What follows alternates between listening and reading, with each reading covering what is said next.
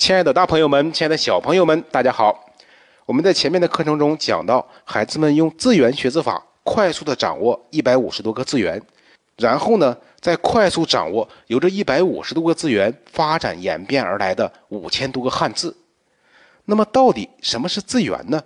我们从字面上理解呀，也就是汉字的起源。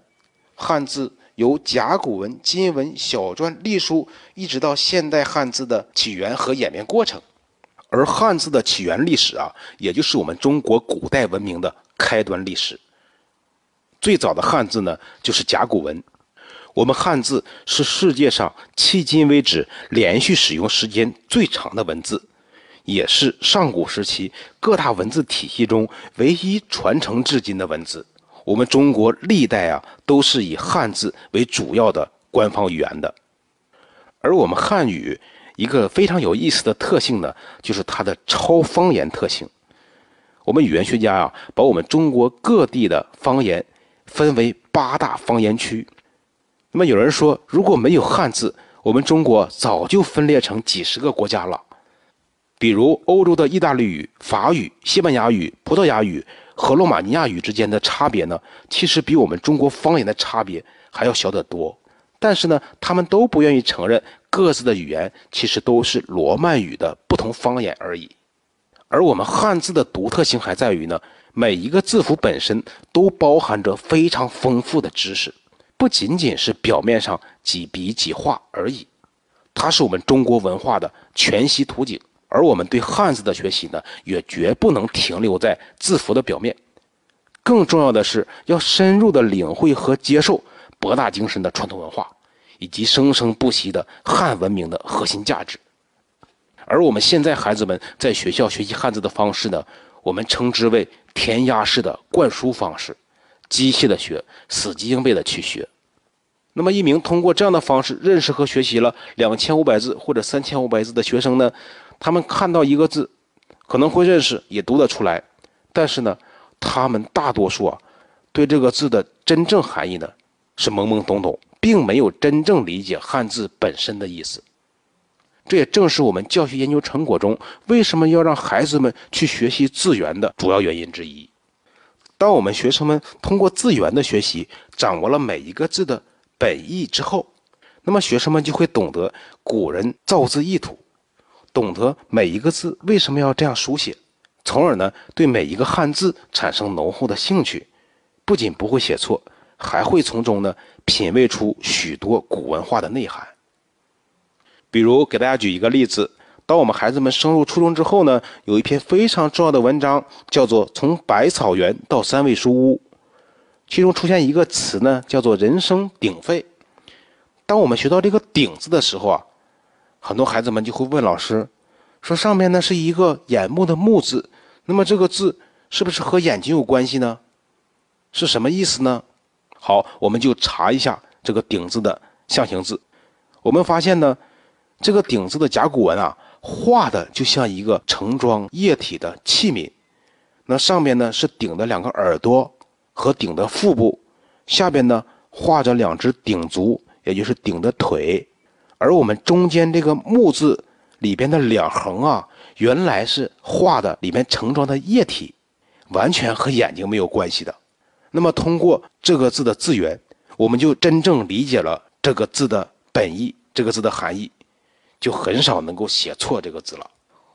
再给大家举一个例子啊，比如我们学习孟子的“予我所欲也”这篇文章的时候呢，其中有一句话叫做“一旦食，一豆羹，得之则生，弗得则死”。我们怎么理解“一豆羹”这句话呢？豆呢，就是大豆、黄豆、豆子的这个豆。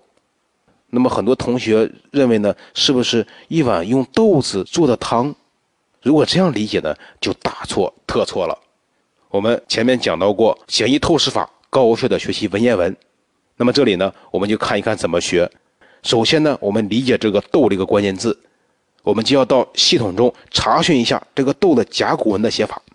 一查呢，我们发现啊，这个“豆”字啊，在甲骨文中画的像一个高脚的杯子。原来也是一个盛装食物的器皿，于是呢，我们就理解了这个豆的本意，盛装食物的器皿。那么一豆羹什么意思呢？也就是一碗汤。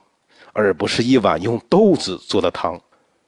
在学习的过程中，我们追寻汉字的本意，学习造字方法，去区别通假字、异体字、古今字的不同，从而呢帮助学生们更好地理解每一个汉字，更清楚地记住汉字的书写结构。那么使孩子们呢对我们中国文字产生浓厚的兴趣。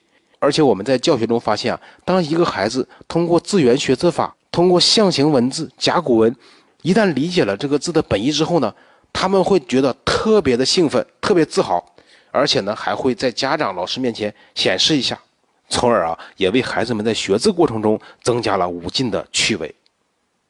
但是很遗憾的是啊，现在我们绝大多数的语文教师在课堂上对汉字的教学，并没有与时俱进的进行发展，仍然停留在机械的让孩子们去死记硬背的阶段。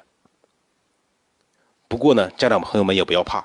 虽然我们课堂上没有教，但是呢，我们可以在家庭教育中使用这套方法来引导孩子们去学。当他们掌握了这套学字方法之后呢，他们就可以用这套方法自学了。